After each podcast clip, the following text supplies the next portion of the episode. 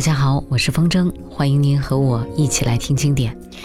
今天我们一起来回顾台湾百家唱片第十位黑名单工作室的《抓狂歌》。一九八七年呢，在台湾国民党当局宣布解除戒严，长期被压抑的社会能量一时喷涌而出，台语歌曲也终于走出了历史的阴霾，抖落一身尘埃，抚平累累伤痕。解严之初的一九八八年，叶启田的《爱拼才会赢》震撼了台语歌坛，唱红了台湾全岛。一九八九年，黑名单工作室推出了台语歌曲专辑《抓狂歌》。这张专辑以创新的音乐表现形式和反叛的姿态抨击社会时弊，也引起了不小的轰动。八九年底，王明辉、陈主慧和司徒松他们共同组成了黑名单工作室，立志为台湾歌谣开辟一条全新而宏观的道路。他们邀请了陈明章和林伟哲、叶树英等人，共同制作出《抓狂歌》这张堪称台语歌曲里程碑的经典专辑。接下来呢，我们听到的就是专辑当中这首《抓狂》。那这首歌曲的旋律呢，和后来我们听到的草蜢的国语版填词的《宝贝对不起》是同样的旋律，而他们的原曲呢，是一首泰文歌曲啊，是一个泰国的兄弟组合演唱的一首歌曲，叫《开心没问题》。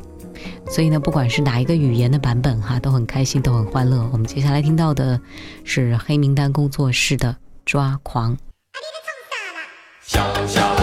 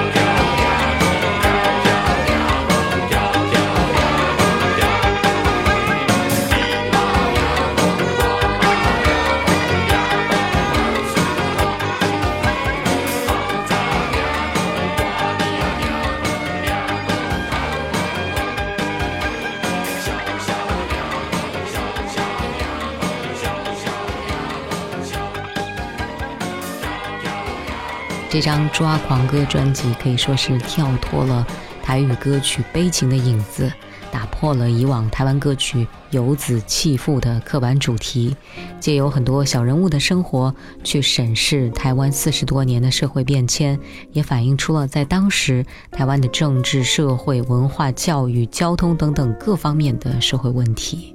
呈现了多元、本土而且关注社会底层的批判色彩。这也是抓狂歌。和第二年九零年发行的林强的《向前走》，他们共同进入台湾百家唱片前十位的原因。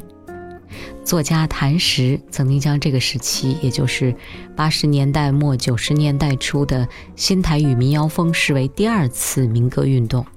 和七十年代兴起的校园民歌运动一样，他们都有这些共同的特点，就是专辑都由创作歌手主导。消费对象呢，大多是知识分子和大学生。随后，这些音乐都为主流音乐所吸纳。呃，而且两次民歌运动都衍生自民族主义的思潮。而乐评人翁佳明则把抓狂歌视为台湾新歌谣崛起的先端。听经典，我们接下来听到的依然是这张由滚石唱片发行的一张闽南语专辑，台湾百家唱片第十位。一九八九年，黑名单工作室的《抓狂歌》这张专辑当中的这首《民主阿草》，据说是台湾音乐史上的最后一首禁歌。当时呢，它只能以校园演唱会的方式传播。不过呢，这反倒是《抓狂歌》这张专辑成为了当年热门的地下音乐。一起来听歌，